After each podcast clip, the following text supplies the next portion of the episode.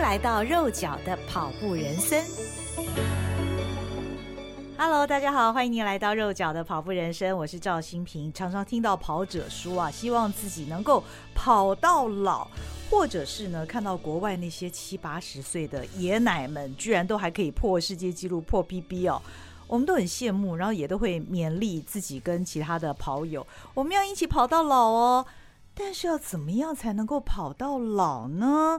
除了勤于练跑之外，营养是非常重要的关键。今天我们的来宾哦，再度邀请到民盛医院的营养室主任刘香兰，刘主任来跟我们聊聊。Hello，香兰主任你好，各位跑者大家好。香兰主任自己也是一个跑者，那。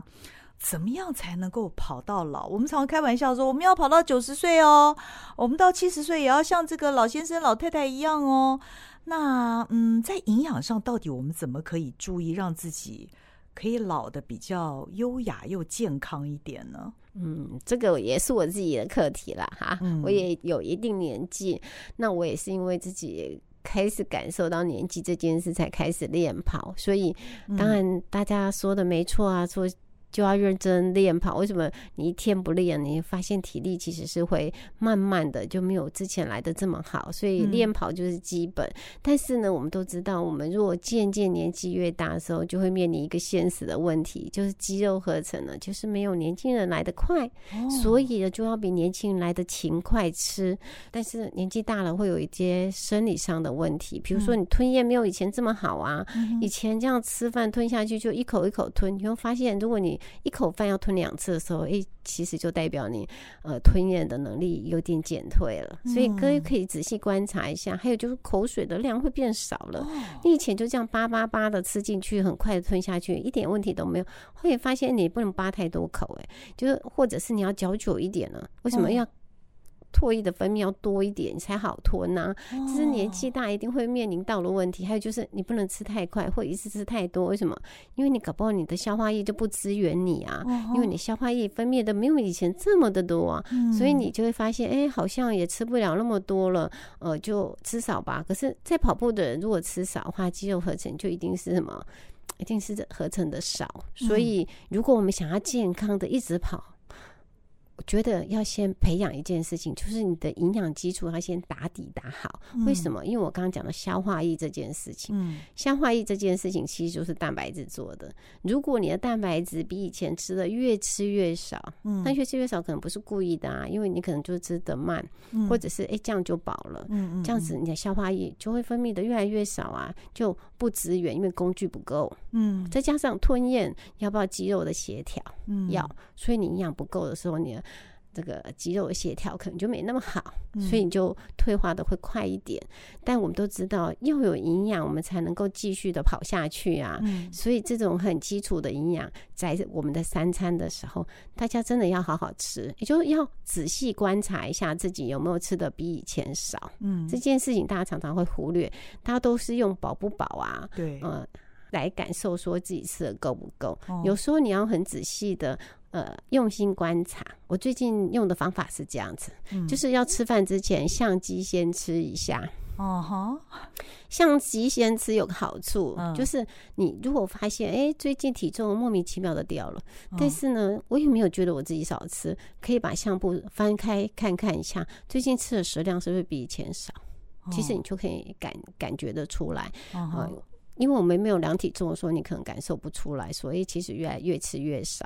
嗯，所以这样子的察觉呢，就会让你呃会嗯，我应该做一点调整，不管是调整食物的质地啦，或者是调整餐次啦，嗯，你可能就很快就可以弥补。可是等到你发现你肌肉不够力量，或者你再也没办法跑到以前的速度的时候，嗯嗯，其实你就需要更长的时间，没有像年轻的时候这么快调整了。嗯，所以。观察跟我觉得这应该像监测吧，就就医学来讲，我们常常都会用这个名词，但是我比较希望这件事情是变成日常，嗯，所以就变成如果它是日常了，它就养成每次要吃饭之前就相机先吃吧，因为它会有个暗示作用，大家会觉得我为什么要做这件事？你相机一定要拿出来拍的时候，你就是提醒自己要吃够，哦，不然。这是一种行为上改变非常重要的一个暗示作用，所以你就变成我相机拿出来的时候，就代表我一定要吃够，我在意的是这件事情。哦，或者是要减重的人用相机先吃这件事情的话，我在意的是违规的食物现在不能出现在相机里，你就会改变你的行为。那这种行为做久了之后，你就会内化，内化完之后，其实你就会从潜意识里希望自己能吃那么多，不用做很久，大概我们习惯改变大概三个礼拜吧，一个月。通常就可以养成习惯，但久了之后我们会松懈，所以呢，一段时间你还是要拿出来用一下，这样子你就会发现你自己会调整脚步，尤其是你想改变饮食习惯，或者想增加食量或做什么，不要把它当做压力，你就把它当做你每次都要相机先自拍美食的感觉。其实这种无形当中的暗示就会出现。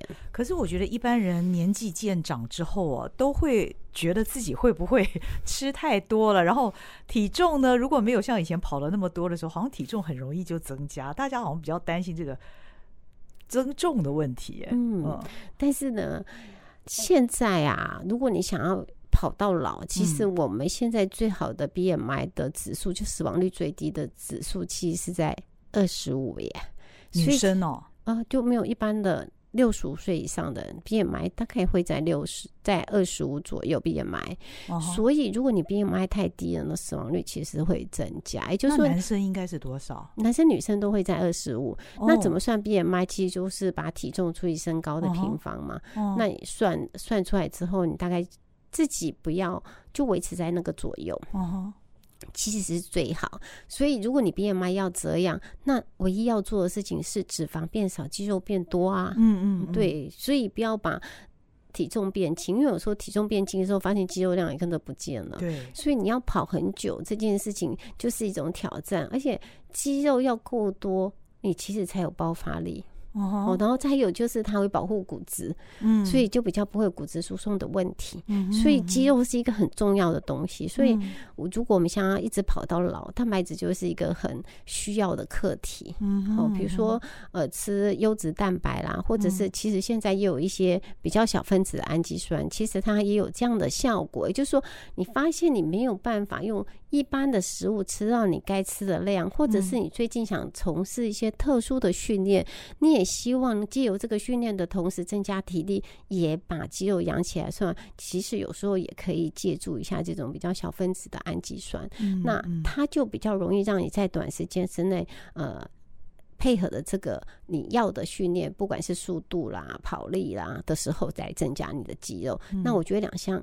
配合之下的话，你你想要跑到长长久久，就一直跑，或者是有更好成绩出现，就是比较容易。要不你就是要努力加餐饭，就是你吃的蛋白质可能就是要。哦，我三餐吃不够，我可能中间点心就要以蛋白质为主。哦，像我刚刚也会提到，比如说呃比较低脂的这种优酪乳或优格，其实它是也是很好的点心呐、啊。你也可以补充蛋白质，可以补充呃不是很多的热量，但是你钙质就是够啊。因为年纪大的时候钙质也是会渐渐的。变少嘛？你维生素 D 一定够啊，因为每天都在阳光下。对，跑者的这个 维生素 D 晒太阳是免不了的。对，所以再加上有钙质，不就也很棒嘛？那当然，你也可以喝喝所谓豆浆啊，又可以补充水分啊，也是可以。吃蛋呢，也是很棒。比如每天有些人都会固定吃水煮蛋啊，那也是很好优质蛋白质的来源啊。所以你也可以用日常三餐。来补充我们的蛋白质。那如果真的有特殊需要的时候，你也可以用特殊的方法来帮助自己，比较容易达到。不然就吃就是吃不到量嘛，就是太勉强，也会发现自己消化不好，或者是会有那种挫折感。那这时候可能可以借助一些专业的东西。嗯，到底我们从几岁开始要这么注意自己的饮食啊？嗯，我是认为五十岁开始就要注意，六十五岁就是一个分界了。好，六十五岁其实，在我们国内的界定上，它就算高龄了。六十五岁以后有很多的机能啊、合成的能力，或者是我刚刚讲蛋白质的量都要增加。像我五十岁的时候，大概是每公斤体重可能一克就好了。嗯，可是到六十五岁的时候，我立马要增加到每公斤体重大概一点二到一点五。嗯。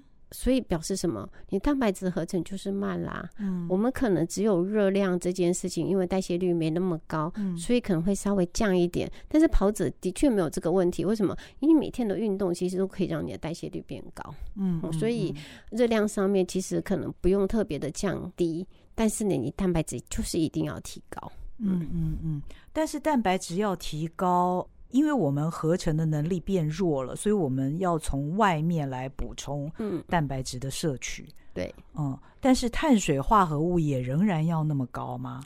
嗯，碳水化合物的部分，我就会比较建议吃比较吸收上面是比较优质、血糖波动不要那么大的，嗯、因为血糖波动一大的时候，除了人容易疲累、代谢比较不容易平衡之外，呃，也比较容易长体脂肪。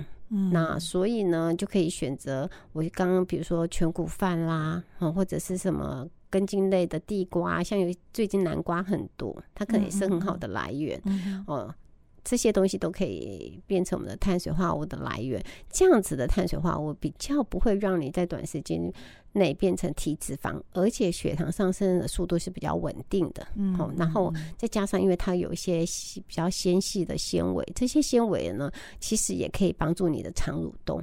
嗯，然后再加上可以养好你的菌，因为我们都知道这些纤维都是菌的食物嘛，所以这些菌的食物，嗯，最近有很多研究都会跟这个菌跟纤维有关。其实这些纤维有时候养好菌呢，可以。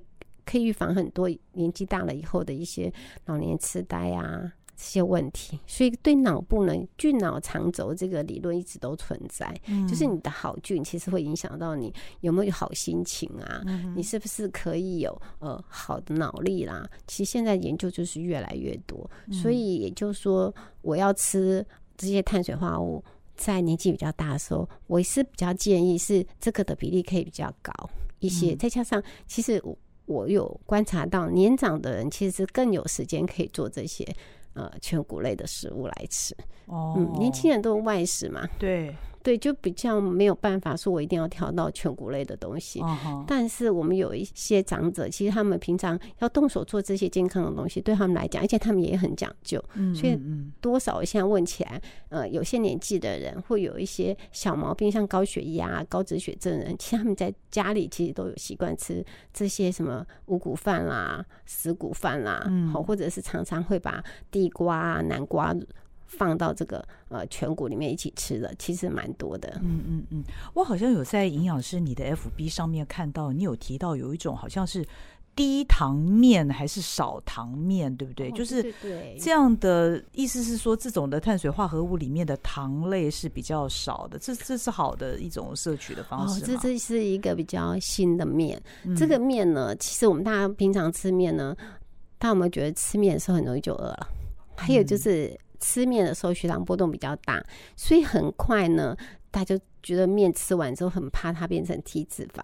那最近呢，其实就有这样子的面出现，就是把我们平常吃的这个面，大家都知道是小麦粉做，它就用一些黄豆粉来取代。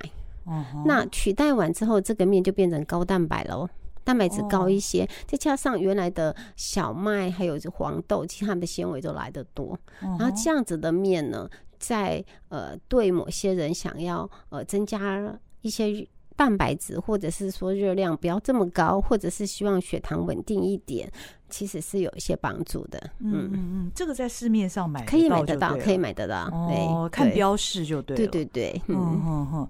那因为香兰主任你自己也是跑者，那你也拥有体适能方面的证照啊。嗯嗯、我不知道呃，体适能这方面的知识是不是可以怎么样的促进？呃，我们就是。渐渐的迈往这个老去之路的一些帮助呢？我会去上这课啊，其实完全就是为了我的减重的门诊去学的。因为我常常那时候我还不是很常跑步，我的运动大概游泳啦、健走为主的时候，嗯，我常常会指导这些减重人说啊，你怎样可以减脂肪？减脂肪做什么运动啊？比如说快走就会减脂肪啊。如果你做重训呢，可能就是会消耗肝糖啊，类似这样。但是呢，我常常在指导完之后，下个礼拜回来的时候。时候，他们都跟我说的，教练不是这么说的。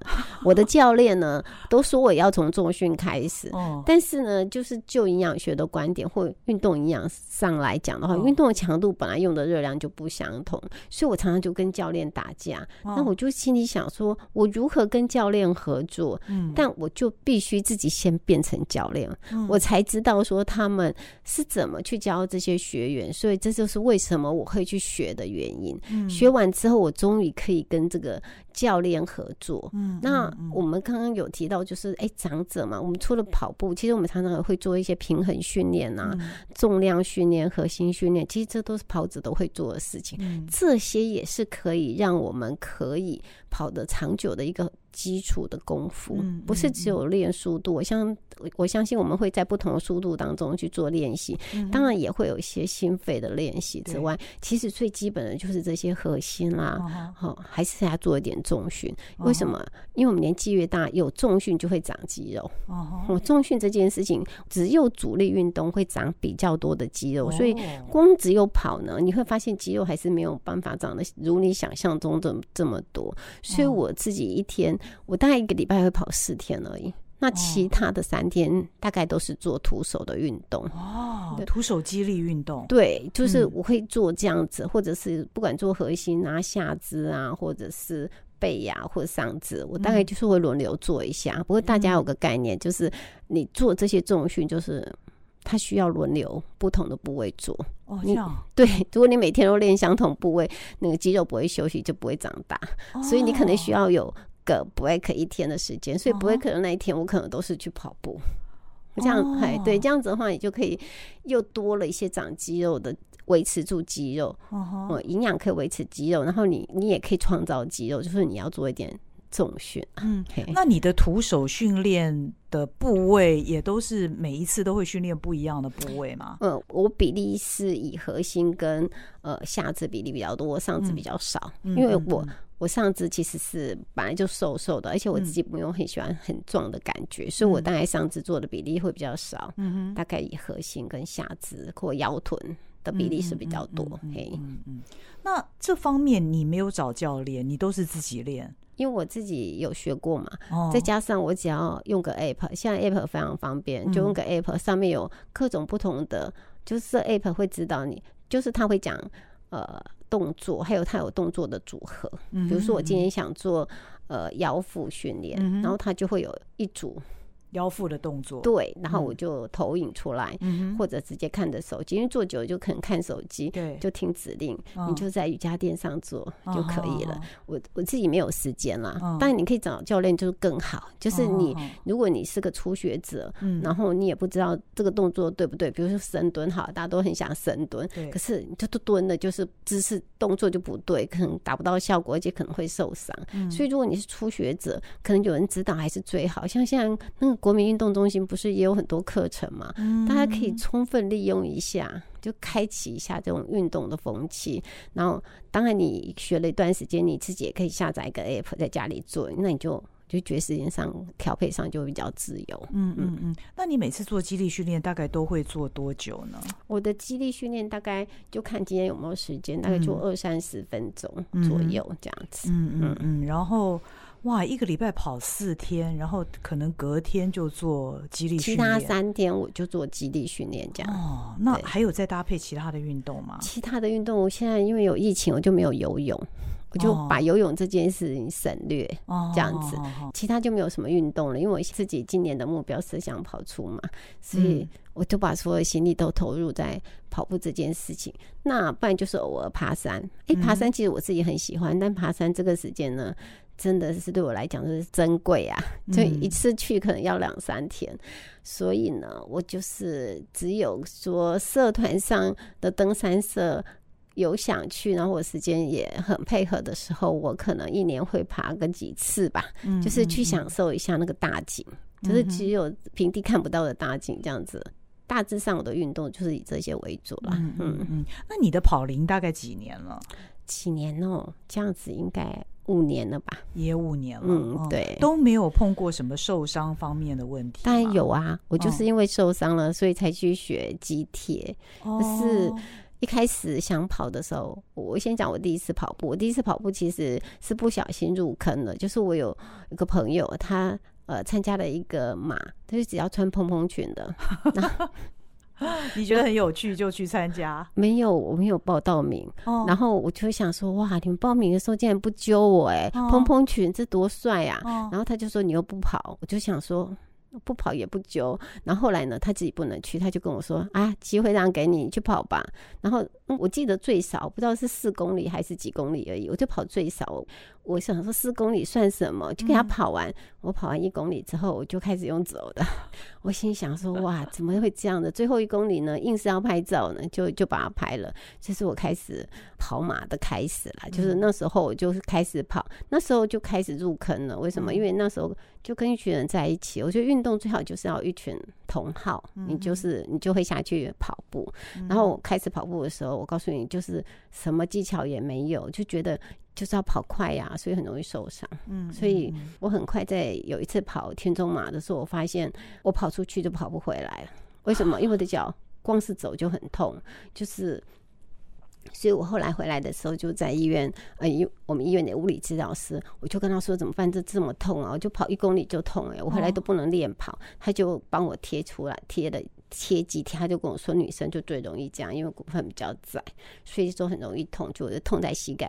但我不知道原来是这条肌肉受伤，嗯，所以我后来就贴了。哎，贴着贴着呢，有一段时间就不小心发现，同一段时间我的手又受伤了，手受伤，发现哎，物理治疗师总不能每天都去麻烦他吧？我就看影片。就 YouTube 影片看一下，就把自己的手贴起来。那为什么一定要贴呢？因为我的右手受伤就不能开车嘛，对不对？嗯、所以每次要打那个方向盘的时候，非常异常痛苦，不然就要靠左手。后来贴起来之后，竟然可以打方向盘，嗯、我突然发现哇，这个肌贴太神奇了！嗯、这是什么东西啊？又不会凉凉的，怎么会好呢？嗯、可是我真的就。足足贴了三个礼拜之后，我都撕撕掉，结果每天都贴了。撕掉肌贴之后，它竟然好了，比我们医生帮我打类固醇还有效。因为我 被打那一针痛到我哀哀叫，他就说你没有这样不会好。他打完之后我也没有好啊，我我还是每天都睡不着觉，要吃止痛药。我后来贴起来之后，竟然可以睡觉的时候，我就立马决定自己去学这件事情，因为我觉得可以帮助自己，而且你常常练跑就是。不小心就一定可能会受伤，再加上我们以前真的练跑没概念，就觉得要抢速度，嗯、但是其实真的要跑课表。嗯、对，要跑课表，就是说要听教练的，才会那个分量才会拿捏的刚刚好，不要自己乱跑。对，我刚刚跑步课表的时候超不习惯，嗯，我刚刚说跑这么少，跑这么少，这样子是可以吗？但是也的确是真的要这样，你的心就是你的心肺。功能会增加，还有你心率会下降，你才能跑得比较好。嗯嗯嗯。那像你这样子，你本身拥有营养的专业，你又学了这个体适能，还有现在连肌贴都会了哈。你平常又有练跑习惯，你你觉得你自己可以这样子一直跑到老了吧？嗯，我我当然期待是这样，嗯、但是我觉得我应该是还要继续学很多。不同的技能，就我讲的，我觉得人还对自己还是会有迷失，嗯，所以我觉得吃东西这件事情呢，还是是一直要做的功课。为什么？因为如果你每天吃一样，因为你不想变成机器人，我就可能会要不断的研发，像我身体改变的时候要适应的食物。比如说，如果我刚刚举的例子，如果我今天吞的比较慢了，我是不是要改变一下饮食的质地，让我可以正常吞咽，吃到我自己足够的量？吃到我该吃的量，而且这东西要看起来好吃哦，嗯、要要有一点口感了，就适合我现在的口感啊。嗯，好，不要说就打一碗糊糊的叫我吃下去，我觉得我这样子可能会觉得我人生没有什么乐趣。他有弄牙齿的时候吧，弄牙齿的时候有好多东西都不能吃耶，是不是？但是你就几天嘛，你就忍忍，就觉得还可以接受。可是你可以想想，如果。如果你吞咽吞得很慢，或者是牙齿可能最近正在做啊，假牙跟你不合啊，你就会发现，哦，你吃的食物就要将就了。可是这一将就下去就很久，所以你可能会不能忍受。所以我自己其实是最近有一直在投入，那会投入的原因其实是从我自己父母的身上学来的，因为我常常照顾病人嘛。那大家说视病由亲，视病由亲。我告诉你，真的没有从亲人身上，你也没办法去感受到病人的感受。嗯、以前我可能会觉得说，你就是要吃软的嘛，就这样子打成一碗这样子吃下去，你只要能吃下去，你就吃得够。但是他不是我的亲人，我不会感受到他觉得这一碗真的虽然是。布拉都不想吃，是布拉提梅。我要吃到的时候才知道它是布拉提梅，但是我看到它是灰灰一碗，到底是啥东西？可是我自己父母在照顾的时候，我突然觉得这个东西看起来就是要他有食欲，他想吃啊，不然他会觉得。他看了就开始皱眉头，嗯，所以我就会开始希望说，哎，这些东西虽然可能是糊餐，或者是它可能是软质餐，它至少要有质感啊，要有颜色啊，或者是放到嘴巴吃的感觉是适口性很很好的，会觉得像美食的感觉。所以后来我自己就自己投身，因为我自己后来有去做一些造服员的训练，嗯嗯，嗯，为什么我只有一个人，就只有两只手，就一张嘴，我是能告诉多少人最。好办法是有很多人会做，那他们可能就是会去呃家庭里去照顾这些老人，那他们就会实际上去操作这些食物，所以我后来就很乐于做这件事情，因为我觉得如果他们都会做，以后我老了就有人怎样，就有人做给我吃了，是不是？我以后能力可能没这么好，或者是哎、欸，我是不是有机会有一天可以让这些东西是发行在很多不管是据点或者是像便利商店这种地方啊，是不是我去买就有了？啊，就有适合我，不管我今天是牙龈要咬，或者是，或者是我缺牙了，我适合吃，或者是我吞咽稍微慢一点的时候，都可以选购到这些食物来吃。那我是不是可以一直跑到老啊？嗯嗯。那如果一般人，因为他也没有这方面的营养的专业啊，他可以从什么样的方式去入门呢？不管是照顾自己的健康，或者是家中的长者。嗯，现在啊，我们的卫福部有个网站，嗯，它有。把饮食质地这件事情呢，把它做一个分级。哦，那各位如果想要照顾家里的长者啊，大家可以上我们的卫福部的这个国民健康署的网站，它有。饮食质地分级，大家可以打这个关键字，你就会发现里面放了很多的影片，他会教大家如何制作这些东西。为什么？因为我们国家其实很需要有更多的人来预防衰弱这件事情。那虽然大家都是很健康的跑者，大家。也是需要要提早做一些预防或观察。嗯。那如果我们可以把它运用在家里的长者，让他们很健康的老化，我觉得也是他家的福气啦。嗯嗯嗯，我觉得今天这个话题其实我们聊下去真的是聊不完，因为。每一个跑者或者是家人，他们的样态都大不相同。但是今天香兰主任所告诉我们的，以及上一集他告诉我们，包括碳水化合物跟蛋白质的摄取的那个比例啊等等，我觉得都是一些很好的基础的知识。那大家在这个方面，就是说那个注意力要多多注意在这个方面，对，要从年轻的时候就开始累积一些。健康的资本吧。虽然我想跑者跟一般的人比起来，我们已经是赢在起跑点了。我们有运动啊，但是仍然我们在营养方面或者是在运动伤害方面，我们的专业的知识仍然不是那么充足。所以可以关注一下香兰主任啦，对不对？你你也有粉砖嘛？哦，对，我的粉砖叫四月。哦，四月。哦，因为我四月生的，而且刚好是在一号生。哦，但你以上讲的都是事实，是哦，哦。好，四月啊，中文的这个四月，哦，对对对。OK，好，那那个上面其实也有很多的香兰主任他自己平常呃料理的一些健康美食的资讯，我自己看了是觉得蛮有心得的啊。哦，虽然我我本来就是一个蛮注重热量的人啦，但是我还是发现我有很多的观念是错误的。好，碳水化合物还是要吃，还有我们要如何的怎么样的健康跑到老？嗯嗯，是的，非常谢谢香兰主任这两次来跟我们分享这么多关于他营养、关于体能方面的专业。嗯，谢谢你，谢谢，谢谢大家。那也谢谢您收听今天的肉脚的跑步人生，我们下回见喽，拜拜，拜拜。